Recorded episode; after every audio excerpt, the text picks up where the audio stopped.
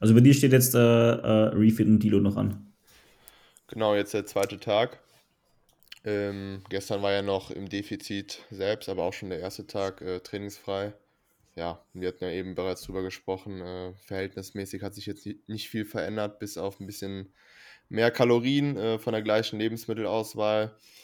Ja, wie sicherlich der eine oder andere gesehen hat, war ich ja die Tage äh, zuvor in Holland unterwegs, beziehungsweise haben wir auch drüber gesprochen, Markus, ne? über, über, das Thema, über das Thema Snackajacks. Und äh, da hat man sich natürlich nicht lumpen lassen und äh, ein, zwei Paketchen mitgenommen, äh, die man dann dementsprechend äh, am Refeed konsumieren kann. Mhm. Ja, und sonst, das ist aktueller Status quo. Zwei Tage noch trainingsfrei, bisschen was mehr an Kalorien und dann wie gewohnt zurück zu alter Manier zum Training. Macht Sinn. Ich, ich, hätte das genauso gehandhabt. Ich hätte mir auch äh, Snake Jacks geholt. Mit ein bisschen Glück kann ich dir vielleicht nächste Woche welche mitbringen. Ich bin ja nicht so in Holland. Ah. Für die, für die Holland-Show. Aber ich habe halt nur Handgepäck. Muss schauen, was, was passiert, Markus. ich hätte gern einmal, äh, wenn du mir Karamell mitnimmst, dann bin ich schon happy. Mhm, mhm. Schau, schau dass ich was machen kann. Einmal Karamell für den, für den nächsten Refeed dann. Ich habe letztes Jahr, glaube ich, mit Robert auch, Robert habe ich, glaube ich, aus England mitgebracht. Eine Packung. Ja. Snack-Checks halt. Ja. ja. Es ist, äh, ich verstehe nach wie vor nicht, warum wir keinen Abnehmer oder einer Einzelhandel oder was auch immer haben, die Snackerchecks in Österreich oder Deutschland verkaufen. Das ist ja. ein absoluter No-Brainer. In Österreich gibt es ja gefühlt sowieso nur die Hälfte. Ne? Also in Deutschland wundert es mich eher. Also, dass ja. es da noch nicht gibt. Ich meine, ja. gibt ja sowas ähnliches, aber. Sein, dass es in Deutschland dann kommt und mhm. zehn Jahre später in Österreich. So ist es meistens. 2030 kannst du dann bei deiner Masters Prep mit Snack Checks auch in, in, Österreich laden. Ja. Das würde mich freuen. Aber es gibt mittlerweile eh schon, schon einige andere Sachen, äh, Sorten so, glaube ich, gell? Bei Barack habe ich jetzt gesehen, der hat irgendwie so, was hatte der? Keine Ahnung, auf jeden Fall gibt es, glaube ich, ein paar mehr Sorten, auch herzhafte Sorten. Ja. Irgendwie Tomate, es gibt, äh, Basilikum. Cheese, Barbecue gibt's. Ja, genau, die kannte ich auch. Es gibt irgendwie Tomate, Basilikum und Sour Cream. Ah, okay. Und, diese Peanut Butter gibt es ja auch relativ neu. Die gibt es letztes Jahr, okay. glaube ich. Ja. Also Peanut Schoko ist, und, ist gut? Ja, ja. Okay. Peanut Butter ist gut. Okay. Noch nie gegessen. Ich kenne eigentlich nur die Basics, diese Salt and Vinegar. Hm. Äh, Cin nee, Cinnamon gibt es nicht. Schoko. Doch, Apple Cinnamon und Karamell. Ja. So ein bisschen das. Ja gut, also da haben wir schon die ersten Minuten eigentlich sehr, ähm, sehr qualitativ hochwertig, ähm, sehr qualitativ hochwertigen Content produziert. Wir sollten vielleicht uns überlegen, ob wir den Podcast umnennen in Snack Check Cast oder irgendwie sowas. Wart, wart ähm, ab, euer, euer Food Focus, der wird noch ansteigen und dann wird es das ja. Thema sicherlich häufiger in dem Podcast vertreten sein. Ja, wir, wir, haben letzte Woche schon, glaube ich, 10 oder 15 Minuten über Snacker Checks geplaudert. Okay. Also, dann wissen die Zuhörer ja. eigentlich, dass es hier immer darum geht. Wenn das jetzt linear steigt bis, zur, bis zum ersten Wettkampf, dann ja. Vielleicht solltest du den Podcast nicht mehr hören, Tobi. ja, vielleicht höre ich immer wieder so rein, denke mir so, ah ja, mal gucken. äh, was, was, was könnte ich mitnehmen bei euch? Mein, ja. meine, Ath meine, Athleten reden immer noch von Snack Jacks. ja. Schade. Ah, ja. Na gut, also Tobi heute zu Gast, ähm, zum ersten Mal zu Gast in unserem Podcast. Äh, falls dich irgendwer noch nicht kennen sollte, stell dich bitte kurz vor. Wer bist du? Was machst du? Ja, ja. also erstmal vielen Dank für die Einladung. Ja, für mich geehrt. Bin ich der erste Gast, oder? Auf eurem Podcast? Äh, zweiter Gast. Äh, zweiter Konstantin Gast. war vor. Ah, Konstantin, stimmt. Stimmt. Also eigentlich Team TB äh, Podcast, ne, damals, ja. die Episode heute auch wieder. Äh, nee, wie gesagt, freue mich, äh, freue mich auch auf das, das Thema. Spannender Talk auf jeden Fall. Kann man hoffentlich viel mitgeben. Und für alle, die mich nicht kennen, äh, Tobias Büchner, mittlerweile 30, wohne in Wien, Fulltime Online Coach, spezialisiert eigentlich auf Prep Clients, also auf Wettkampfvorbereitung. Und ja, ich glaube, viel mehr gibt es nicht. War selbst einmal auf der Bühne, äh, damals mit Markus zusammen gepreppt ähm, that's it. Ich glaube, viel mehr müssen die Leute nicht wissen. Ja. viel mehr Wichtiges. Ja, voll. Hast du, ja. hast du in, in naher Zukunft nochmal ähm, vor, auf die Bühne zu gehen? Schon, ja. Also das, das Thema ist eigentlich seit zwei, Ende 2019, wo die Prep durch ist, durch gewesen ist, immer wieder allgegenwärtig gewesen. Ähm, hab's dann ja auf ursprünglich 2022 war der Plan. Ich weiß, bei dir war das glaube ich auch so, oder Markus? 2022? Mhm. wieder zu starten. Ja. Genau. Äh, jo, dann wegen Corona hat sich ja dann sowieso alles um ein Jahr verschoben. Ähm, dann habe ich gesagt 2023, aber dadurch, dass das Business parallel entsprechend äh, gut gewachsen ist und äh, wie wir alle wissen, Leute zu preppen und selbst zu preppen sicherlich eine, eine äh, Challenge ist, habe ich dann immer wieder dazu entschieden, meine eigene Prep zu verschieben. Aber Stand jetzt ist immer noch das, äh, das Ziel, dass es in dem Frühjahr auf die Bühne zurückgeht. Und mit Lukas bin ich da aktuell so ein bisschen immer wieder im Austausch, ob das Ganze 24 oder 25, spätestens eben 25 der Fall ist. Aber es wird auf jeden Fall in den nächsten zwei Jahren, ohne dass ich es wieder verschiebe, ein Comeback geben. Ja, also zweite Prep wird auf jeden Fall stattfinden. Ähm, dann, wie gesagt, auf jeden Fall im Frühjahr, weil Herbst ist einfach immer, immer zu voll. Und wenn ich selbst prep, dann ähm, soll da weder die Prep von Kunden noch meine eigene wirklich leiden.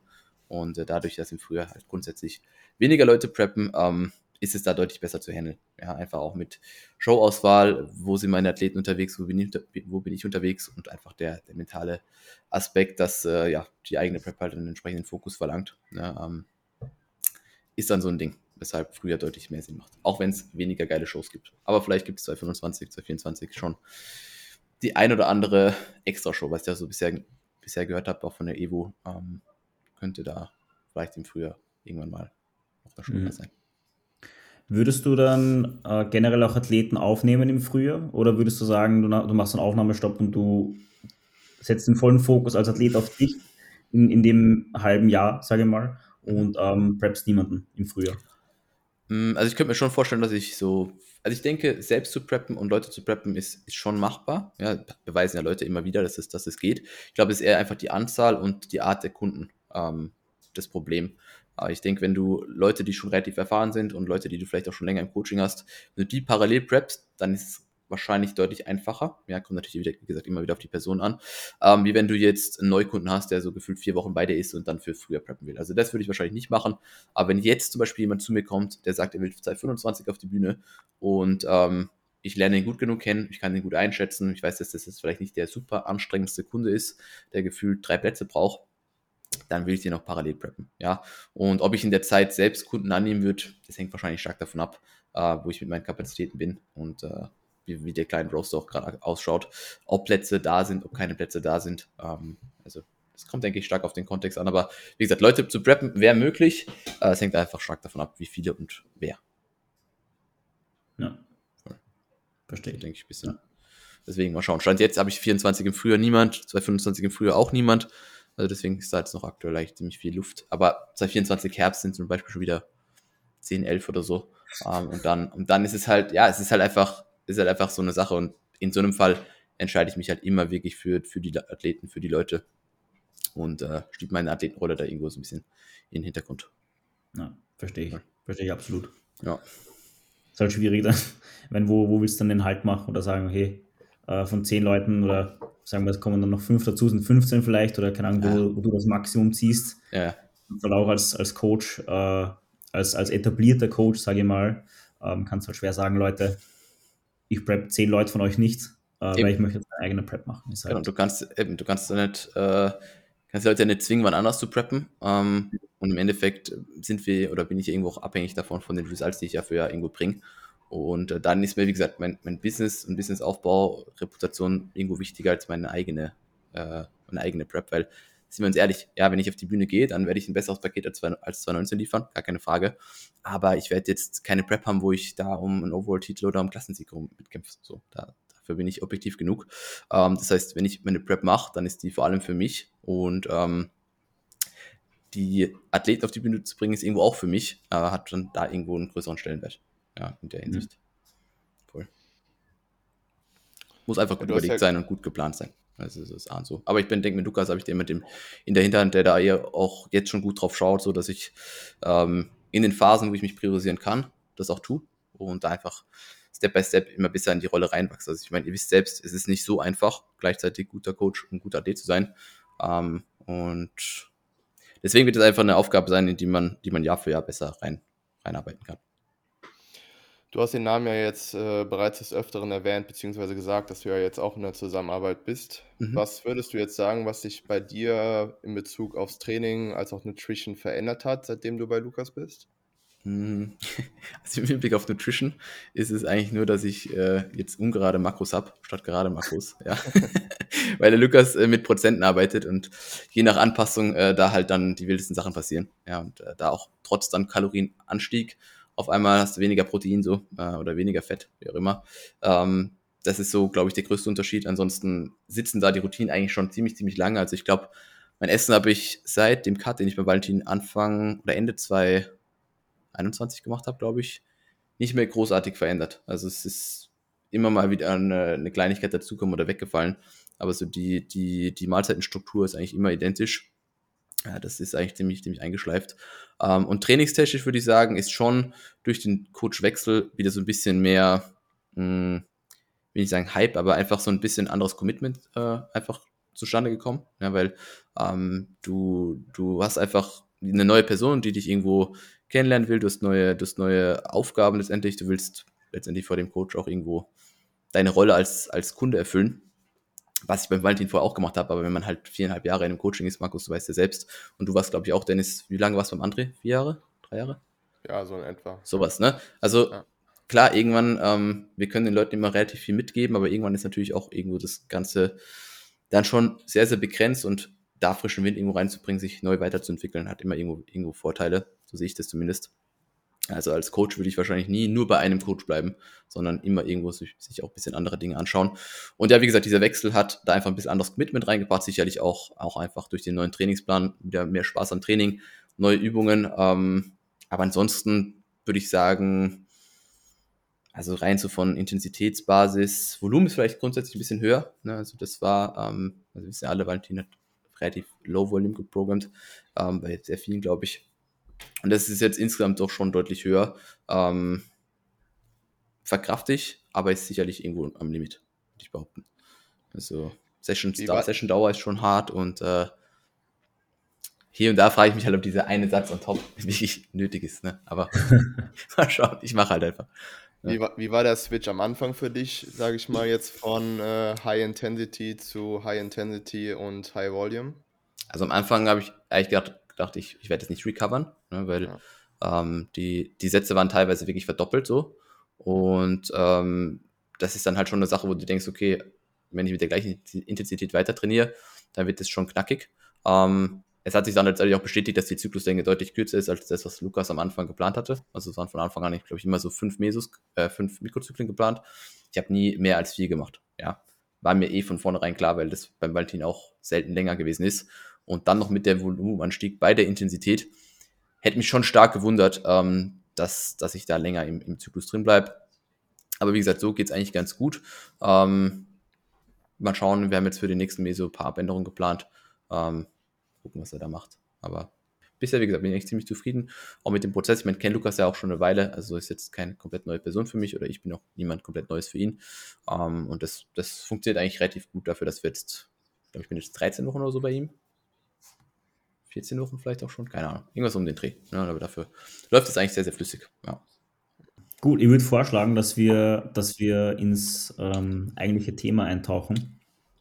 Und zwar soll es heute ein bisschen um die Erwartungshaltung vor der ersten Wettkampfvorbereitung gehen. Ähm, deswegen die, die erste Frage gleich an dich, Tobi. Was sind grundsätzlich Voraussetzungen für dich, äh, um eine Prep zu machen? Vor allem jetzt da ähm, bezogen auf Trainingserfahrung, wie lange man vielleicht mit einem Coach zusammenarbeiten sollte und ähm, vor allem die, die mentale Lage, in der sich der Kunde oder der Athlet befinden sollte, bevor man eben in die Prep reinstartet. Mhm.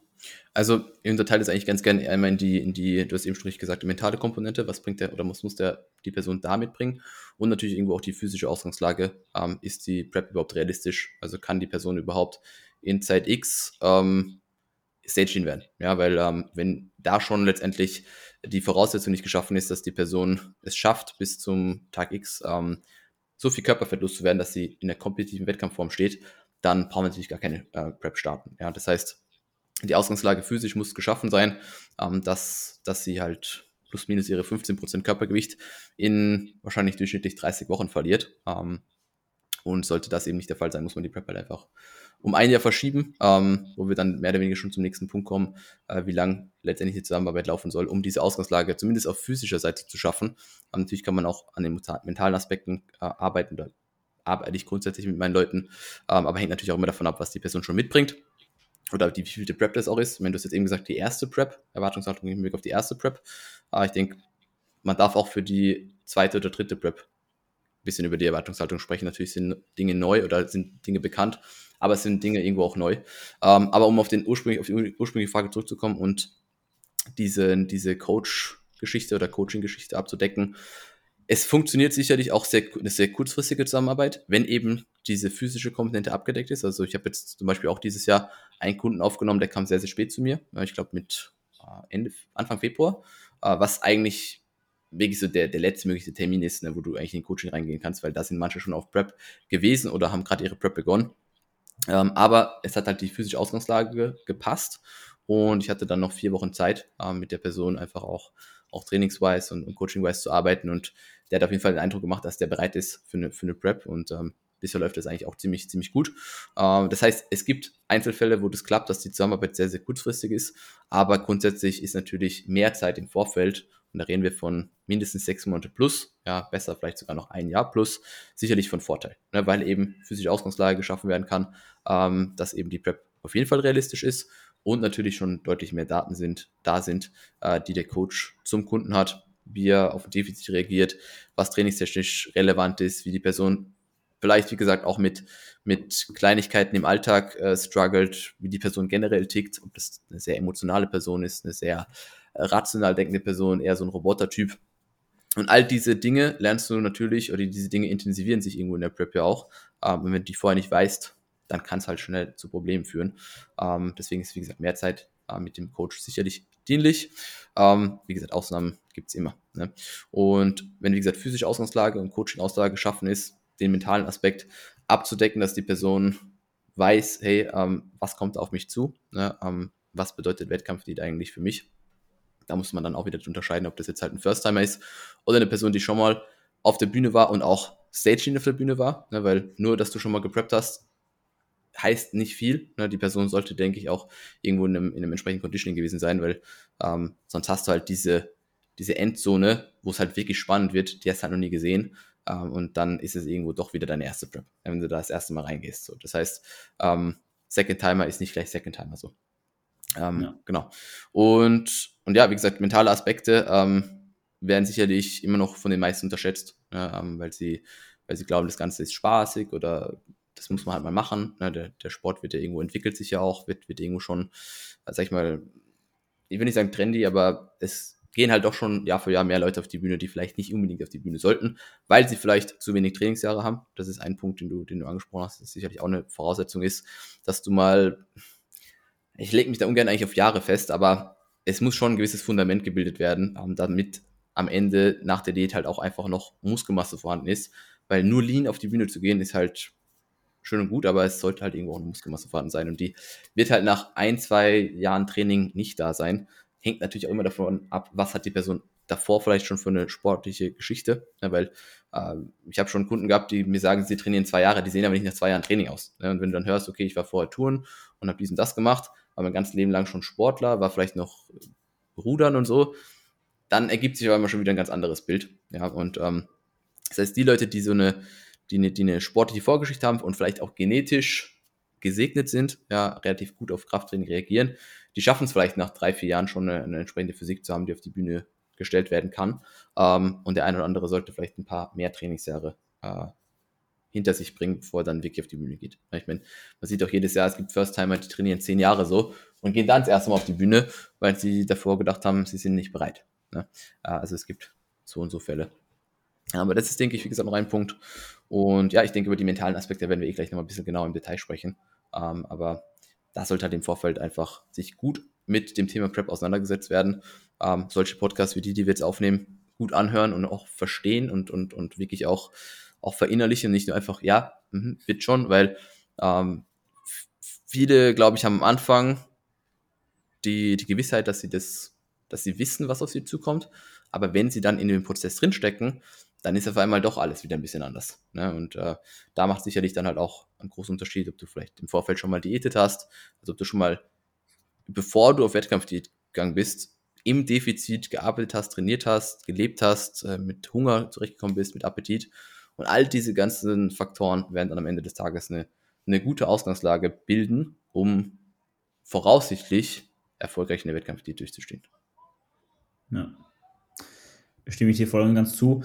Bis auf den Punkt, dass mhm. du äh, vorher gesagt hast, dass du findest, dass, äh, dass es nicht so trendy ist. Aber ich muss ehrlich sagen, ich finde schon, dass Wettkampf-Bodybuilding immer mehr und mehr, also von Jahr zu Jahr einfach immer mehr trendy wird. Mhm. Und ähm, ich glaube, dass da dann eben dieser Punkt dazukommt, dass die Leute dadurch, dass es einfach ein Trend wird, also mehr oder weniger, ähm, einfach sich Athleten auf die Bühne stellen, die halt jetzt noch nicht mental dazu bereit sind und dass da einfach extrem viel Kommunikation notwendig ist, weil die eben dann glauben so, oder ähm, ja, wenn, du mit denen kommunizierst, dann hörst du, ja, ja, voll, aber ich will es unbedingt machen. Mhm. Und ähm, dieser, dieser Hype, der dann eben aufgebaut wird, führt dann dazu, dass, dass du beim ersten harten Tag in der Prep einfach schnell fallst.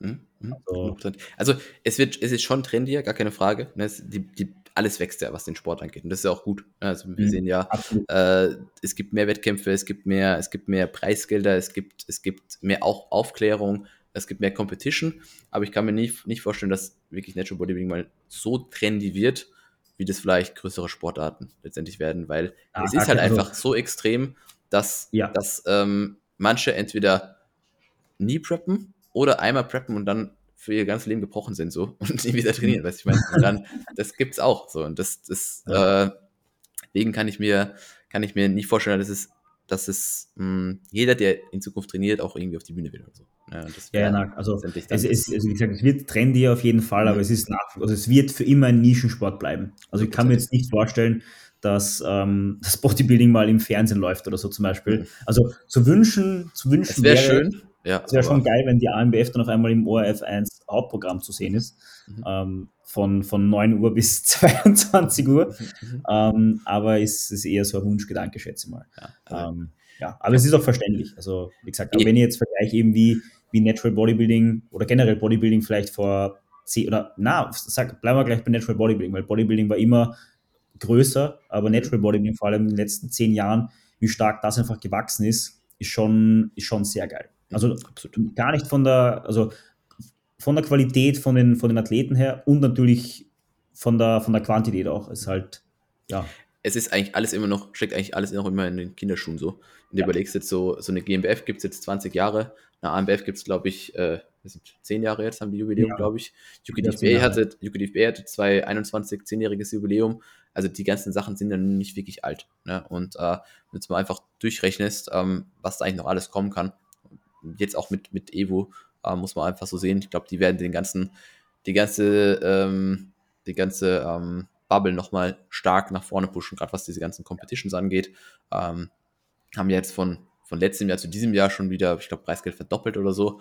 Und mhm. ich glaube, dass langfristig, wie gesagt, das Ganze, also generell Bodybuilding, Natural Bodybuilding, ähm, die ganze Coaching-Bubble auch, also da ist schon noch viel, viel möglich, äh, dass dieser ganze Sport auch noch professioneller wird und, und auch mehr Anklang findet. Aber wie gesagt, es wird, ich glaube nicht, dass es jemals dazu kommt, dass, äh, wie gesagt, die AMBF äh, im, im ORF läuft, so von morgens bis abends. Ne? Also ist, ist, wie gesagt, auch verständlich, weil wenn man sich anschaut, was wir eigentlich machen, äh, runterhungern und in brauner Farbe auf der Bühne stehen, im Slip, so, wer, wer guckt sich das schon an, wenn, wenn du dafür kein, kein Fable hast, weißt du, ich meine? Ja. Also es ist, glaube ich, für so viele einfach so extrem ähm, auch nicht greifbar und mhm. ja, mal schauen. Am Ende des Tages verdienen ja auch die wenigsten damit ihr Geld, ne? Muss ja, auch dazu sagen. Muss, weißt eh, jetzt, klar, es gibt 20.000 Euro Preisgeld bei einer Evo, ist eh geil. Ja. Natürlich verteilt auf, keine Ahnung, 10, 15 Klassen und natürlich dann auch noch gestaffelt. Am Ende des Tages kannst du halt zwischen, ich glaube, Gesamtsieger letztes Jahr 2000 Euro bekommen, ne? Klassensieger, glaube ich, 500. Das ist natürlich geil, aber ähm, das ist ja jetzt, davon kannst du ja leben. Ne? Das ist eine Show. So. Damit hast du dann am Ende des Tages nur deine ganzen Wettkampfkosten für alle anderen Shows gedeckt und kommst dabei plus minus null raus. Das war's. Hm. Dann machst du drei Jahre Off-Season. Ja, genau. Investierst dein komplettes Leben. Genau. Investierst wirst, Zeit und frisst ja. 1000 Kalorien, die, ja, die einen Haufen Geld kosten. Wieder Zeit Genau. genau. Also. So ist es halt.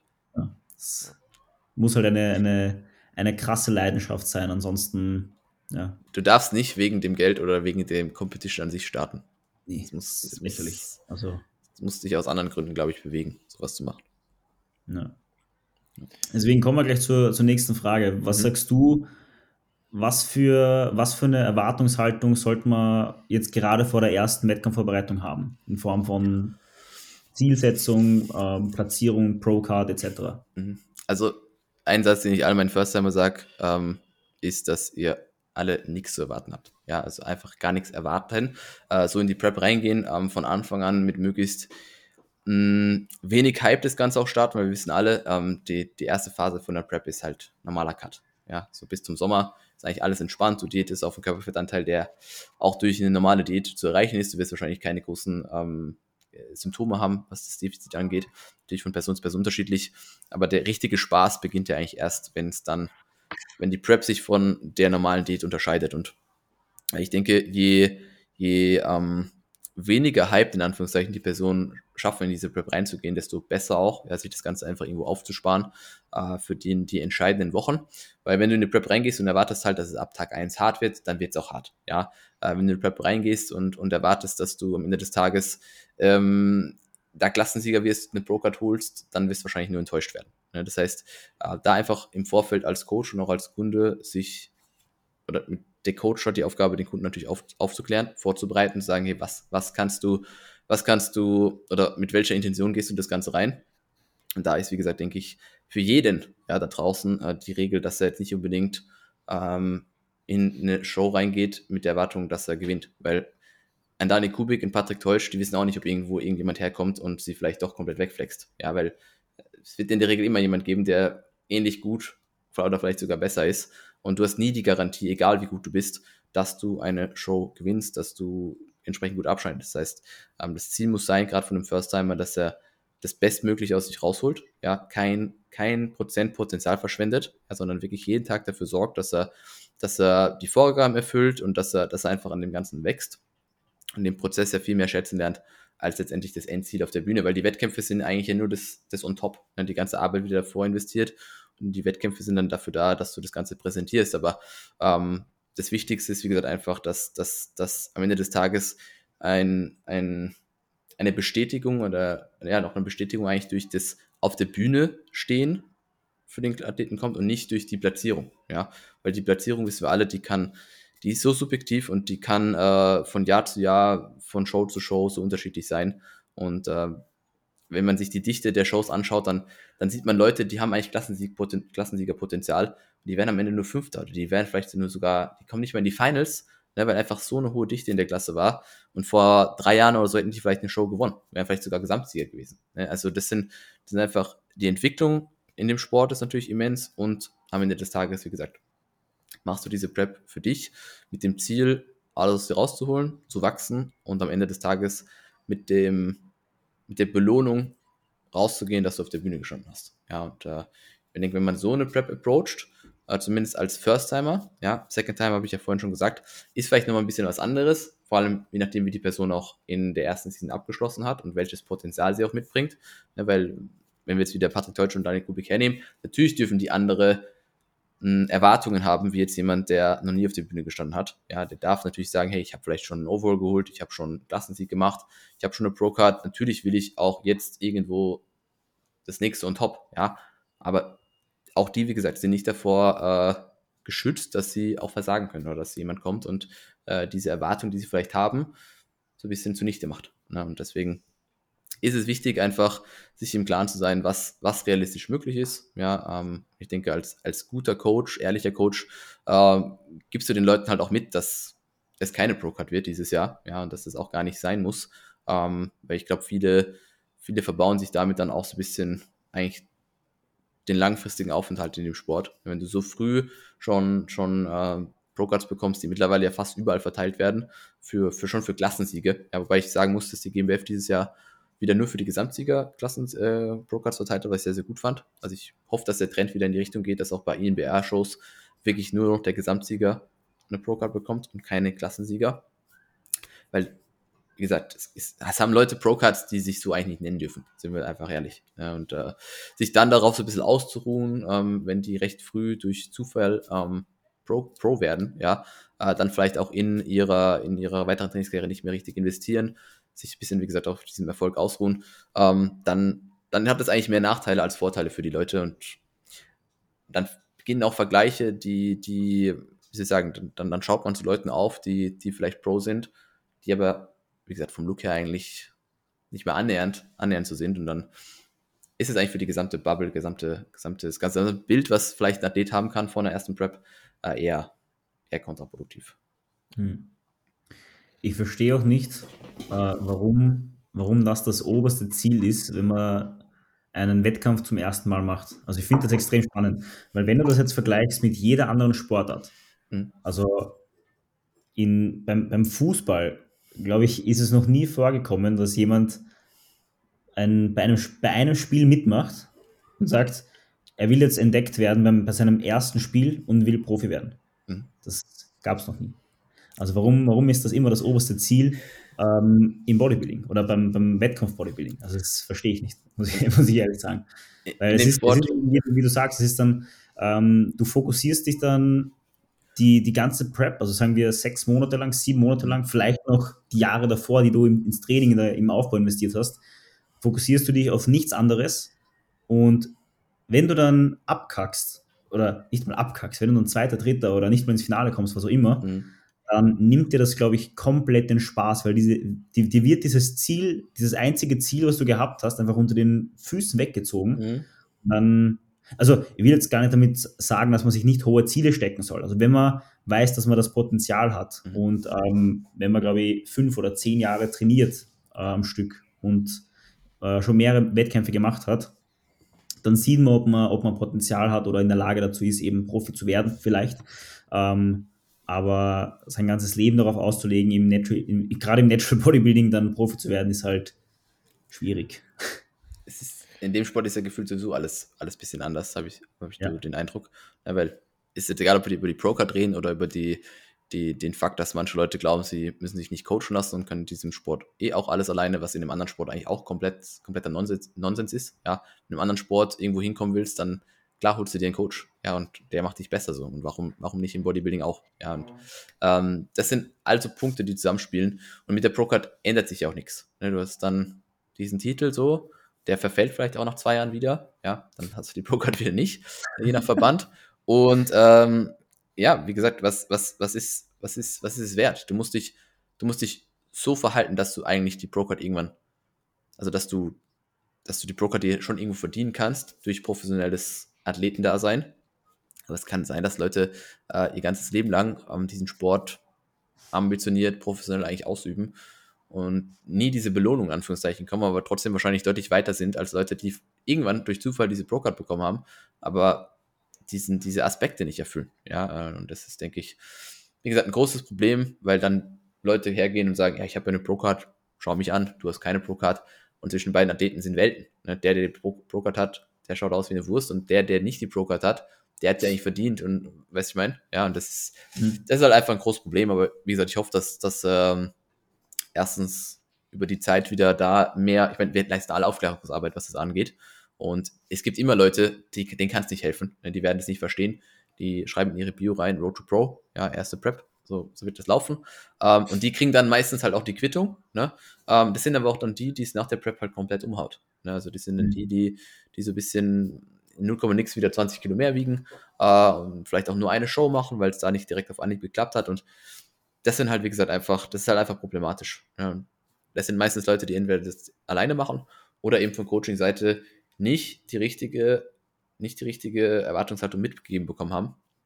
Weil ich kann als Coach, wie gesagt, wenn es nicht das größte Talent on Planet ist und ich auch viel Erfahrung habe und das einschätzen kann, dass egal was passiert, die Person wahrscheinlich weit vorne dabei ist, ja, dann kann ich ihr das sagen, kann sagen, hey, ich glaube, dass mit dem Potenzial, was du hast, mit der Form, die wir bringen können oder bringen werden, du hast Potenzial, auf jeden Fall in die Top 5, von mir aus Top 3 reinzurutschen, je nachdem, was passiert. Ja, aber das ist das Maximum, was ich der Person sagen kann. Ne? Weil was dann innerhalb der Top 3 und Top 5 wieder passiert, ist auch wieder komplett durcheinander. Es kann, kann alles passieren. Ähm, und ja, das, das ist, denke ich, so ein bisschen wirklich das Maximum, was du Leuten mitgeben kannst. Ähm, dass du das Potenzial hast, wirklich um Finalplatzierung zu kämpfen und vorne dabei zu sein, aber mehr auch nicht. Ne? Und wenn du mit dem Mindset, glaube ich, in eine Prep reingehst oder da schon früh abgeholt wirst, ne? beispielsweise ein halbes Jahr oder ein Jahr vor Coaching-Start, dann, äh, dann ist es, glaube ich, sehr, sehr hilfreich. Hm. Hm. Vor allem, ähm, vielleicht letzt, letzter Punkt zu dem Thema mhm. vielleicht noch, was da dazu kommt, ist, wenn man jetzt eben eine Prep zum ersten Mal macht, ähm, vergisst man oder man sieht natürlich die, die Situation auf der Bühne, aber man vergisst vielleicht, dass man dann vor zwei, drei, 400 Leuten, je nachdem, um welchen Wettkampf es sich handelt, ähm, in der Unterhose, mhm. recht dunkel angemalt und äh, glänzend, mhm. vor eben 300 Leuten steht und da dann performen muss. Mhm. Und, oder 3000. Äh, Eben oder, oder 3000, Show mit 3000 Zuschauern. Da noch einen Livestream und da schaut auch genau. die ganze Family zu, was auch immer. Ja. Und ähm, da, also allein deshalb finde ich es unfassbar schwierig zu sagen, man hat irgendwelche Erwartungen vom ersten Wettkampf, weil wer weiß, ob du jetzt auf die Bühne gehst, dann in die erste Pose reingehst, das Licht siehst und die 300 Leute, die dir zuschauen, dir denkst, was zur Hölle mache ich da eigentlich? Mhm. Mhm. Wer, wer weiß denn im Vorhinein, ob ihm das überhaupt gefällt, ob ihm das Spaß macht, ob man dann e, eben sein ähm, Posing authentisch rüberbringen kann, etc. Mhm. Und ähm, ja, deswegen oder ob du vielleicht auch überhaupt auf der Bühne stehst. Bitte? Ne? Ob, oder ob du auch überhaupt die, die Prep durchstehst und am Ende des Tages wirklich auf der Bühne ja, bist. Absolut. Das, ist, das ist ja auch so eine Sache.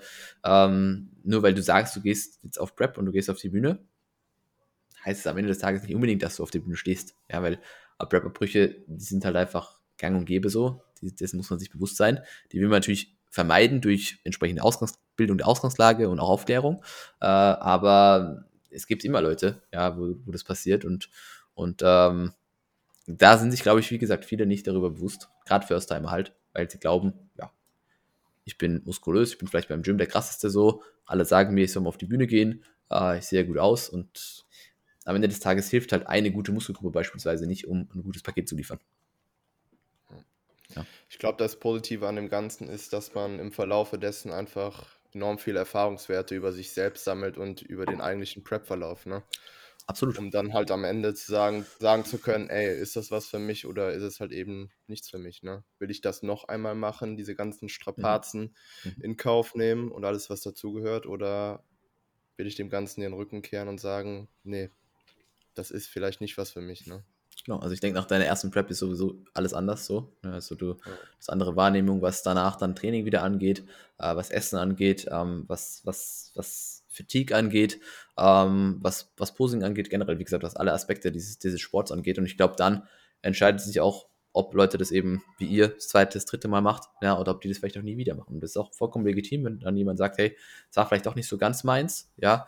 Ähm, weil ich glaube, dass manche Leute sich dann auch relativ schnell, vielleicht auch, jetzt nicht wie sagen, falsch oder zu früh entscheiden, weil wer weiß, wenn du mit 22 oder 21 deine erste Prep gemacht hast, wer weiß, wenn du weiter trainierst, was mit 28 wieder ist. Ja, vielleicht hast du dann wieder Bock und gehst dann auch mit einem ganz anderen Mindset an das Ganze, weil du dann über die Jahre wieder deutlich mehr dazugelernt hast, wenn ne, du die Erfahrung aus dieser ersten Prep, vielleicht auch viel Negatives, viel besser reflektiert hast und dazugelernt hast und dir dann wieder sagst, hey, nächstes Mal mache ich es jetzt, ich mache es doch nochmal, ja, weil ah, es gibt vielleicht doch ein paar Vorteile, es reizt mich doch wieder ähm, und ich habe viel investiert und, und, ich will vielleicht das Ganze auch mal nach außen tragen. Aber ja, ähm, wie gesagt, die, der Großteil, glaube ich, ist nicht bewusst im Vorfeld, was, was eigentlich auf einen zukommt. Ähm, und das ist halt ein Problem. Du hast gerade das Wort Vorteil gesagt. Was wären denn so potenzielle Nachteile einer Prep? Naja. 10 von 10 Überleitungen war das. Poten potenzielle Nachteile von der Prep, naja, ich meine, man muss, man muss sich im Klaren sein, dass man ähm, eigentlich mit dem Tag, wo man in die Prep reingeht, Tag für Tag voraussichtlich leaner wird. Äh, man weniger Kalorien hat, als man eigentlich braucht, um, um zu überleben so.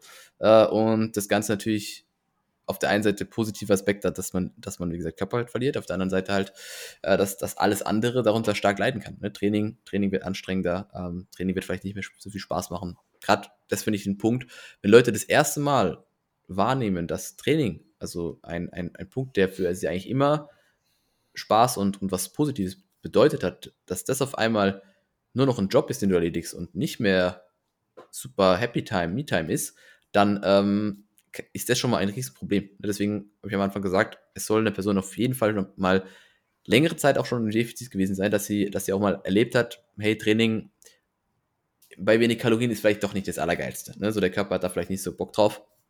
Und ähm, wie gesagt, das, das ist sicherlich ein, ein ganz großer Aspekt, dass, dass alles, was physisch anstrengend ist, nur noch anstrengender wird.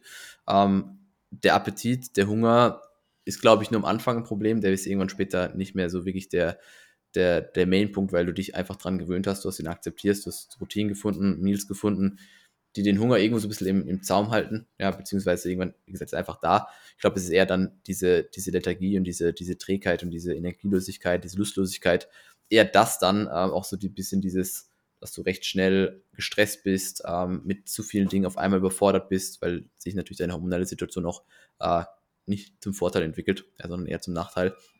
Und die Summe, glaube ich, die bricht am Ende des Tages dann die meisten. Ja, oder macht dann, macht diese Prep halt zu dem, was sie eigentlich ist, nämlich zu einem sehr, sehr anstrengenden Prozess. Ja. Wie gesagt, der Hungerappetit, den kann man, den kann man irgendwann einfach so mitnehmen. Ja, der wird ein nettes Problem. Ähm, aber die, die Lethargie, das ist, glaube ich, so das größte Problem. Ja. ja ich glaube, es ist einfach wichtig, da Aufklärungsarbeit äh, ja, zu machen, weil die Leute sehen ja halt eben nur die Vorteile und die gute Form dann mhm. durch Social Media äh, mhm. präsent und halt die nicht die potenziellen Nachteile, ne? Mhm. So, das ist halt immer. Wie es selbst ist, ne? wenn, wenn, wenn ihr irgendwann so lean seid, dass, dass jeder Schritt äh, super, super schwer wird, dass Sitzen anstrengend ist, dass, dass äh, du, du nachts dreimal pinkeln gehen musst, viermal pinkeln gehen musst, nicht mehr richtig schlafen kannst. Ne? All diese Dinge, ähm, die auf jeden Fall in der Prep kommen, bei dem einen mehr, bei dem anderen weniger, sind halt einfach Aspekte, die, wie gesagt, am Ende des Tages dann die Leute vor die Aufgabe oder für die Frage stellen, boah, warum mache ich das überhaupt? Ist mir das Ganze wert? Und wenn dann das eigentliche Warum für den Wettkampf die Procard ist, oder für die Prep, für das Leiden die Procard ist, die dann aber eigentlich vielleicht gar nicht so wirklich greifbar ist, oder es ist nur der Wettkampf, wie gesagt, dann, dann kann das Ganze halt ganz schnell ein großes Problem sein.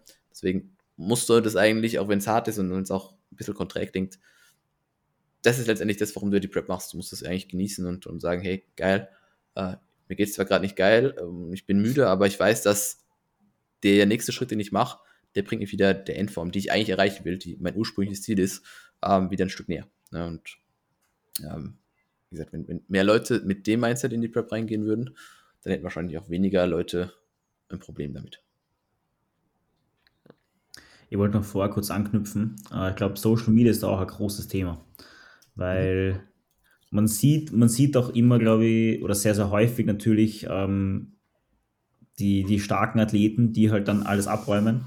Mhm. Und das vermittelt dann das Bild oder, oder auch im Laufe der Prep sieht man halt immer die geilen Sachen. Oder man, oder viele vermitteln das halt als, ja, das, also, wie, ich, ich warte kurz. Was, was ich sagen willst, also, ja. Yeah. Äh, weil du eben vorher gesagt hast, auch man, ähm, man muss es halt auch geil finden. Deswegen, wir, wir, also Dennis, du, ich, wir finden es alle cool zu preppen. Und natürlich wird das dann nach außen hin vermittelt.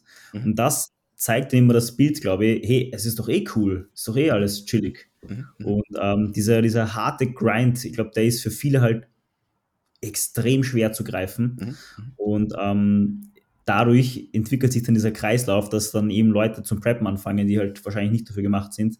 Mhm. Und ähm, ja, wie gesagt, wie der Dennis oder wie du auch schon vorher gesagt hast, ich glaube, das ist sehr, sehr wichtig, einfach, dass man immer, immer wieder drüber, eben egal ob Podcast macht oder eben mit Leuten kommuniziert, die vielleicht das erste Mal auf die Bühne wollen, dass eben nicht alles ähm, Friede, Freude, Eierkuchen ist, sondern dass halt früher oder später extrem knackig wird und das sehr, sehr viele Nachteile mit sich bringt. Wenn man, wenn man das nicht genießen kann, so blöd das auch klingt, äh, weil ich genieße jetzt nicht unbedingt, dass ich dann extrem Hunger habe und nur noch lethargisch bin gegen Ende und nur noch schlafen möchte. Ähm, wenn man das jetzt nicht genießen kann, dann sollte man sich das vielleicht doch zwei, dreimal überlegen, ob man das Ganze eben für mehrere Monate hinweg durchziehen möchte, weil das ist halt schon ein, es ist jetzt kein ewig langer Zeitraum, aber für die Zeit, die du es machst, ist es halt schon, kommt es halt schon ewig vor. Mhm. Ich meine, Social Media, ich meine, es ist halt schwer, den Leuten klarzumachen, ähm, wie sich Schritte am Ende von der Prep anfühlen. Ja, da ist halt eine Story, wo du auf dem Laufband bist und einen Totenkopf dazu malst. Der tut's halt nicht, weißt du, ich meine. Äh, das wird die Person halt wahrscheinlich, äh, die sieht, denkt sich, ja, ja, gut, er macht jetzt halt seine Schritte da, das ist anstrengend für den, aber wie anstrengend das dann für dich ist, das weißt du halt nur, wenn du es dann auch selbst machst. Ne? Und dir aber halt dich vielleicht im Vorfeld auch mehr mit Athleten austauschst. Ich denke, das ist auch ein wichtiger Punkt. Ähm, Social Media vielleicht auch dafür zu nutzen, sich wirklich mit, mit Athleten auszutauschen, die das Ganze schon hinter sich haben. Gerade wenn man das erstmal auf die, auf die Bühne geht. Ähm, wie das halt wirklich ist. So, wie sich diese Story, die mit dem Totkopf versehen ist, wie sie sich anfühlt. Ne? Also, ob die nur einfach dramatisch dargestellt wird oder ob die halt auch einfach dramatisch ist. Und das ist, denke ich, äh, natürlich auch wieder Wahrnehmung von Person zu Person. Ja, also der eine sagt halt, jo, mache ich halt. Für den anderen ist es hart. Ähm, aber wie gesagt, dieser Austausch über Social, Social Media dafür zu nutzen, sich auszutauschen und sich vorzubereiten, ist, ist sicherlich äh, sehr dienlich. Ja. Ähm, was ich mich auch immer wieder frage, das habe ich gerade letztens im Sandro gehabt auf der GmbF, ist, also was, glaube ich, einfach ein großes Problem ist im Hinblick auf die Erwartung dann letztendlich an das Ergebnis vom Wettkampf, ist die mangelnde Selbsteinschätzung. Ne, weil es gibt einfach so viele Leute da draußen, die, glaube ich, nicht so ganz sich selbst ein, einordnen können in diesem ganzen, ähm, in dieser ganzen Competition-Sache. So, die glauben, dass sie, glaube ich, gut ausschauen, ja, äh, oder glauben, dass sie eigentlich ausschauen wie jetzt Daniel Kubik, tun sie es einfach nicht. Und da frage ich mich immer, also könnt, wissen die einfach nicht, wie sie selbst ausschauen? So, oder ist es das Problem, dass sie nicht wissen, wie die anderen eigentlich in Real ausschauen? Ne, das ist, glaube ich, so ein bisschen auch ein ganz, ganz großer Faktor, dass, dass einfach Leute, die sich vielleicht auch nicht in dem Coaching befinden oder wie gesagt eben auch vom Coach einfach falsches Feedback bekommen, wie ja, du bist krass, du machst das alles super gut, wird richtig gut und dann am Ende des Tages halt keine Top Ten erreichen, ähm, dass, dass da einfach denen nicht klipp und klar gesagt wird, hey, das kannst du erwarten, beziehungsweise so schaust du aus und das wird auch da und dafür reichen, aber du bist nicht eben der, für den du dich hältst. Ja, und ähm, da ist Social Media, glaube ich, auch ein, auch ein, ein Problempunkt, ein bisschen, ähm, weil sich viele dann wieder nur von ihrer guten Seite zeigen und dann wird sich damit verglichen, dann zeigt man sich selbst von der guten Seite und am Ende des Tages schaut das vielleicht auf dem Bild ähnlich aus, aber wie das dann in Read ausschaut, das ist dann halt ein anderes Bild. Ja. Da passt auch eigentlich die nächste Frage ganz gut dazu. Wie, wie, also wie würdest du das jetzt kommunizieren, ähm, was du für, hm, sage ich mal, Erwartungen hast an den Athleten? Oder, oder hast du oder hast du ein Schema, wo du sagst, okay, vorab, also bevor die Saison beginnt, das und das sind deine Erwartungen für die Athleten oder wie, wie gehst du das an? Also ich, ich überlege mir natürlich schon, ähm, oder äh, grundsätzlich finde ich wichtig, dass wenn eine Person zu mir kommt, die sagt, sie will preppen, ja, und ich das für realistisch halte, dann sage ich dir natürlich, okay, das und das und das, in dem und dem Jahr können wir das angehen. Ähm, aber wenn eine Person zu mir kommt und sagt, sie will jetzt in dem Jahr preppen und ich halte das nicht für realistisch, dann muss ich das auch sagen. Also mhm. schon oft genug gesagt, du, Prep will ich mal verschieben, aus den, den Gründen, weil wenn wir auf die Bühne gehen, oder sag ich mal, die Erwartung, die ich an meine Leute habe, ist, dass sie, wie gesagt, das Beste aus der Situation machen ne, und das bestmögliche Paket, was sie, was sie liefern können, auch auf die Bühne bringen. Ne, und äh, wenn ich die Person dahingehend entsprechend einschätzen kann, im Hinblick auf ihr, auf ihr Verhalten, auch im Hinblick auf ihre Muskelmasse, im Hinblick auf ihre äh, strukturelle Voraussetzung, ja, was für eine Linie hat die Person, welchen Posing-Skill hat die Person, dann kann ich natürlich als Coach, der eine gewisse Erfahrung mit sich bringt, schon irgendwo ein bisschen vorausschauend denken und sagen, okay, mit der Person könnte es auf, Person, auf Wettkampf XY voraussichtlich ganz gut laufen, aber ich kann eigentlich nie hergehen und sagen, Dennis, Markus, ihr geht jetzt zu der in der Show und ihr macht da Platz 1 oder Platz 2 oder Platz 3. Ja, so garantiert. Und ähm, deswegen habe ich im Kopf, was für ein Paket kann die Person liefern, wie schaut das aus und wie kompetitiv ist es im Vergleich zu den letzten Jahren oder letzten Shows, die ich gesehen habe. Und ähm, was, für was es am Ende des Tages dann aber reicht, das wie gesagt, steht immer auf dem anderen Papier. Ähm, natürlich habe ich mit dem einen oder anderen Athleten im Kopf, dass die Person in vielem gut abschneidet. Der eine oder andere weiß ich, okay, der kann, der soll sich maximal auf dieses Erreichen seiner Bestform konzentrieren, ja. Ähm, und so ehrlich muss er natürlich auch sein und dem sagen, hey, wir gehen jetzt dahin, du machst den Wettkampf, du gibst dein Bestes, du genießt die Show und that's it.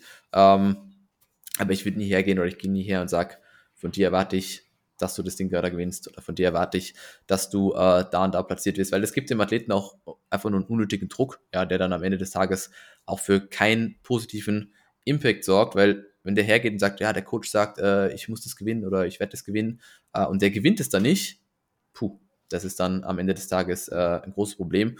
Und es wird nur Nachteile mit sich bringen. Ja, das heißt, wie gesagt, eine, eine, eine, eine Erwartung den Leuten mitzugeben, sagen, hey, wenn du hier entsprechend ablieferst oder mit dem Paket, was du bringst, kann sein, dass das auf jeden Fall sehr, sehr gut wird. Aber für was das reicht, wie gesagt, ist, steht in den Sternen. Also wenn ich Konstantin letztes Jahr gesagt hätte, äh, er wird Gesamtsieger bei der GmbF oder er gewinnt die Evo, so, ähm, dann, dann, dann, also das habe ich nicht erwartet, ja, äh, bin ich ganz ehrlich. Und das, umso schöner ist es dann, dass sowas passiert, ja, weil ähm, man freut sich dann nochmal mehr darüber, wenn eine Person, die, die zwar eine gute Form bringt und die auch ein gutes Paket mit sich bringt, so dann abschneidet, also weit über den Erwartungen eigentlich, ähm, dann ist es eigentlich nochmal deutlich mehr wert. Ja, und das, ja, das ist dann, äh, weil am Ende des Tages weißt du erst, wenn alle Athleten von der Klasse auf der Bühne sind und du deinen Athleten auf der Bühne siehst, erst in dem Moment kannst du eigentlich sagen, okay, das kann heute Top 10 Platzierung werden, Top 5 Platzierung oder der Athlet kann sogar um den Sieg mitkämpfen. Ja, das Gefühl hatte ich zum Beispiel jetzt am, äh, im März mit, mit dem Tom. Ne? Wusste ich Backstage, okay, so und so schaut's aus, dann alle im Lineup gesehen, habe ich gedacht, okay, das wird heute voraussichtlich eine Top 3 Sache. Aber ob er jetzt gewinnt, ob er Zweiter wird oder Dritter wird, das habe ich dann erst am Ende des Tages gewusst. Ne? Und äh, da dem Tom auch einfach zu sagen, hey, pass auf, das kann heute gut werden, gib einfach dein Bestes, aber ob wir gewinnen, wissen wir nicht. Und dann ist der Athlet auch deutlich glücklicher, wie wenn der gesagt bekommt im Vorfeld, ja, der Coach hat gesagt, der gewinnt und der gewinnt er nicht. Ja, deswegen immer ein bisschen konservativ an die ganze Sache angehen, also Understatement, als, als alles so over the top und alles auch so aufblasen, weil das finde ich so über Social Media halt auch immer so eine Sache. Ne? Da, werden, da werden manche Athleten gehypt, die meiner Meinung nach halt Durchschnitt sind. Durchschnitt bis nicht das Potenzial, was die Person vielleicht von demjenigen äh, rüberbringt, so. Und dann, wie gesagt, hat meiner Meinung nach der, der Kunde davon überhaupt keinen Vorteil, äh, sondern er ist unnötig unter Druck gesetzt und kann dann vor lauter Stress vielleicht auch gar nicht sein bestes Paket, Paket liefern. Und deswegen, meine Leute sollen einfach auf die Bühne gehen, Spaß haben und äh, sich natürlich entsprechend bemühen, weil dann mit dem entsprechenden Potenzial auch äh, eine entsprechende Platzierung möglich ist. Ja, genau, das vielleicht so im, im Gesamten. Ja, macht, macht auf jeden Fall Sinn. Also wenn wir jetzt aber euch, einfach euch beide als Beispiel ne hernehmen, ne? beide, bringt beide äh, super, super, super Paket mit. Ja, und wir können auch sicher, glaube ich, sagen, dass erstens das Paket, was wir bringen werden, das letzte Paket schlägt. Das ist schon mal ein Win, ja. Dass wir uns auf den Shows, auf die wir gehen, definitiv nicht verstecken müssen mit dem Paket, was wir bringen. Ja, dass wir auf jeden Fall kompetitiv sein werden. Ähm, aber das ist es dann auch schon. Ja, und das gilt eigentlich für alle, die ich diese auf die Bühne stelle. Ähm, alle haben diese Möglichkeit, aber am Ende des Tages sehen wir dann, wenn ihr alle im Lineup steht, was ist heute machbar. Ja, und äh, dann, dann sind wir, wie gesagt, am Ende des Tages happy, wenn das noch besser wird als, als die Basis, die wir jetzt gerade durchgesprochen haben. Ähm, mhm. Und wenn das erreicht wurde, was ich gerade gesagt habe, dann, dann ist eigentlich schon, schon, schon viel erreicht. Ja. Ja. Man hat auch nie irgendwie einen Anhaltspunkt, finde ich. Also an den, nee. bei den Ergebnissen. Weil wenn man jetzt dann, wenn man jetzt zum Beispiel einfach Jahr für Jahr die Top 5 in seiner äh, Klasse einfach vergleicht, nehmen wir als Beispiel ANBF, ähm, dann kann man halt nur im letzten Jahr schauen, okay, wer war da, wer war da in der Top 5? Ähm, geht sie das aus oder nicht, theoretisch. Aber im nächsten Jahr stehen halt dann wieder fünf andere oder 20 andere Leute auf der Bühne in der Klasse. Und ähm, woher weiß ich, wie, wie gut das Conditioning ist, wie gut das Posing ist, ähm, wie gut mein Peaking vielleicht ist, etc. Das heißt, da spielen natürlich extrem viele Faktoren mit, die ich alle bei den anderen zumindest nicht beeinflussen kann. Also, wie du sagst, man muss einfach schauen, dass man über die äh, Prep hinweg das Beste, das Beste aus sich rausholt, da einfach die, die Arbeit investiert in die Zeit und ja, man sollte sich, glaube ich, im Großen und Ganzen einfach immer nur auf sich konzentrieren. Man wird wahrscheinlich, gerade durch Social Media ist man natürlich dazu geneigt, dass man früher oder später natürlich sich mit Athleten vergleicht oder mal schaut, okay, wer mhm. könnte mit mir in der Klasse stehen, mhm. was jetzt auch, natürlich jetzt nicht nichts Negatives ist, solange das jetzt nicht mega stark überhand nimmt. Und man, man 24-7 auf Social Media verbringt, äh, die Hashtags sucht und schaut, okay, ja, wie viel der, wie groß ist denn der und bla bla bla. Das sind weil, die, Geheim, die Geheimtipps, ne? Hashtags suchen.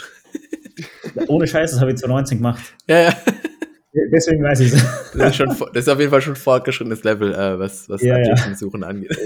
ja, das sind halt Dinge, die man, also wie gesagt, bitte sucht nicht nach Hashtags und äh, schaut nach, wer, wer da theoretisch neben euch stehen könnte, weil ja, es macht keinen Sinn. Es wird potenziell einfach nur, nur Nachteile mit sich bringen und Stress einfach auslösen. Und das macht gerade in der Prep einfach keinen Sinn.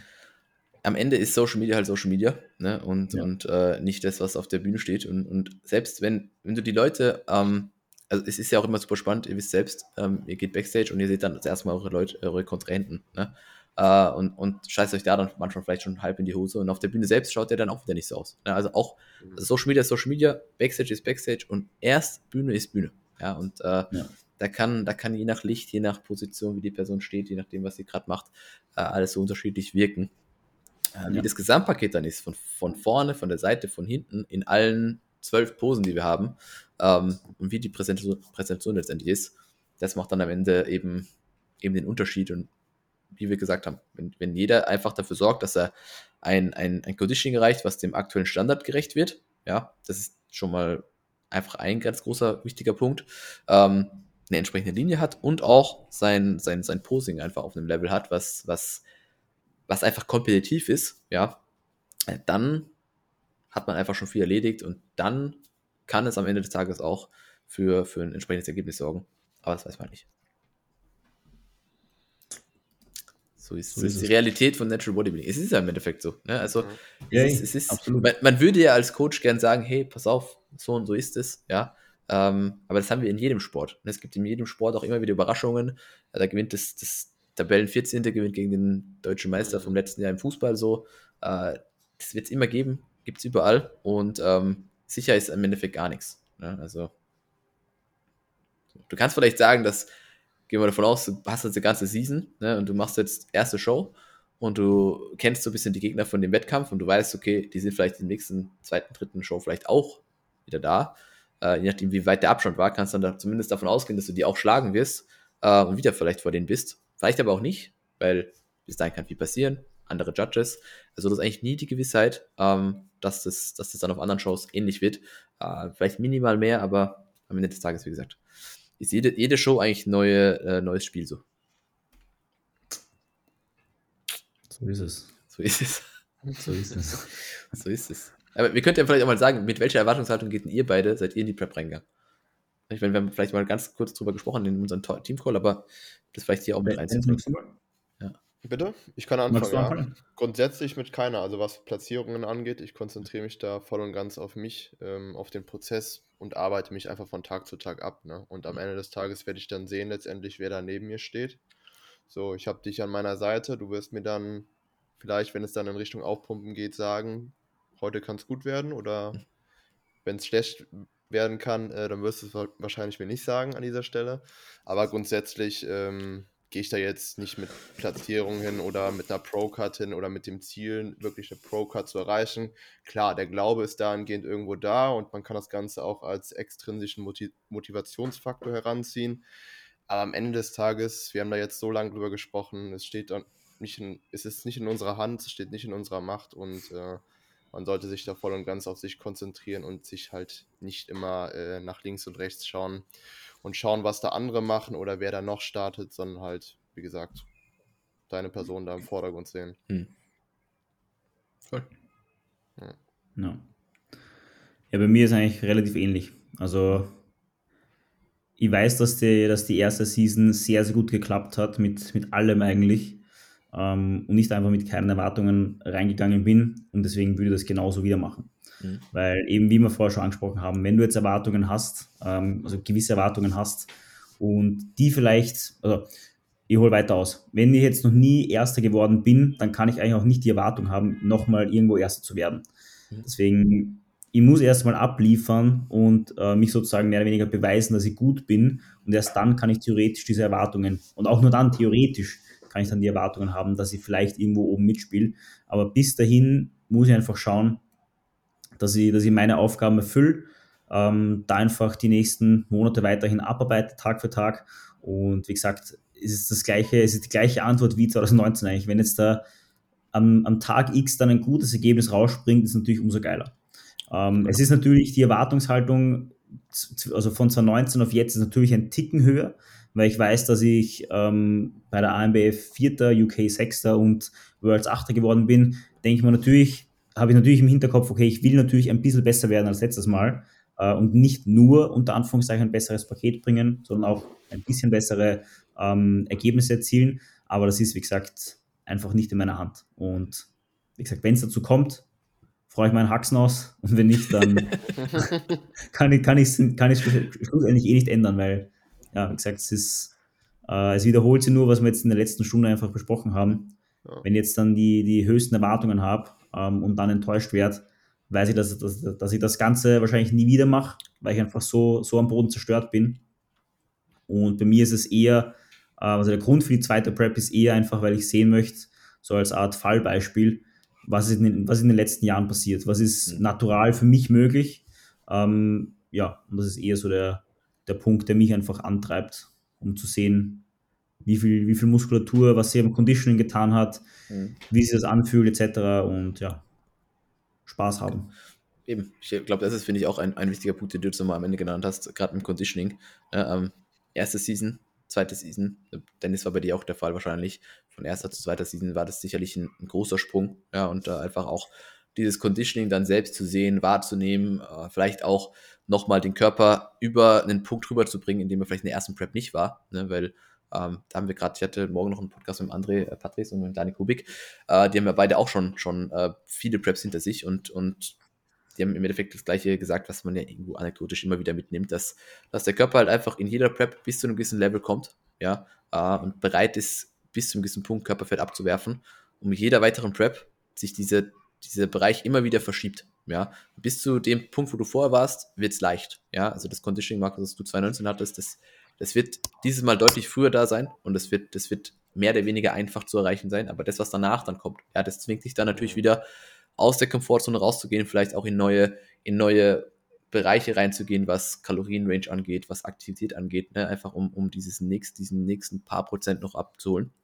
Und deswegen glaube ich, nimmst du aus jeder Prep halt einfach immer wieder viel mit. Und, und ich glaube, dass das am Ende des Tages nochmal deutlich mehr wert ist, ja, diese Erfahrung zu machen, was Dennis auch gesagt hat, äh, wie dann da jetzt Fünfter, Sechster, Siebter, Vierter, Dritter zu werden. Ja, so. Mhm.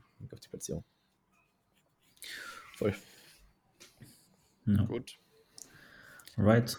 Dann haben wir eigentlich alles abgedeckt. Haben wir den Leuten mitgegeben, was sie erwarten können. Nämlich eigentlich. So ist es. So ist es. ja, ja, dann würde ich vorschlagen, oder hast du noch was, Dennis, oder? Ich habe nichts mehr. Ne? Okay. Dann würde ich vorschlagen, dass wir an dieser Stelle den Podcast beenden. Tobi, vielen Dank für deine Zeit. Ähm, gerne. Hat mich sehr gefreut. Wenn dich die Leute noch nicht verfolgen, wo kann man dich finden? Äh, eigentlich ähm, prim, prim, primär auf dem äh, wahrscheinlich erlebnisreichsten äh, Channel auf Instagram ever. Ja. äh, Tobias Unterstrich und dann Büchner mit UE und dann nochmal Unterstrich. Äh, da gibt es eigentlich ja, den Main Content. Ähm, ich habe auf tbcoaching.de meine Webseite. Ähm, wo Results vorhanden sind, wo man mir eine Anfrage schicken kann. Ähm, genau, eigener Podcast, The Age of Iron und das war es, glaube ich, auch schon wieder. Kein YouTube, kein TikTok, kein nix. Kommt noch. Kommt noch. genau. Ja. Ja, alright, na dann vielen Dank fürs Zuhören und bis zum nächsten Mal. Hat mich gefreut.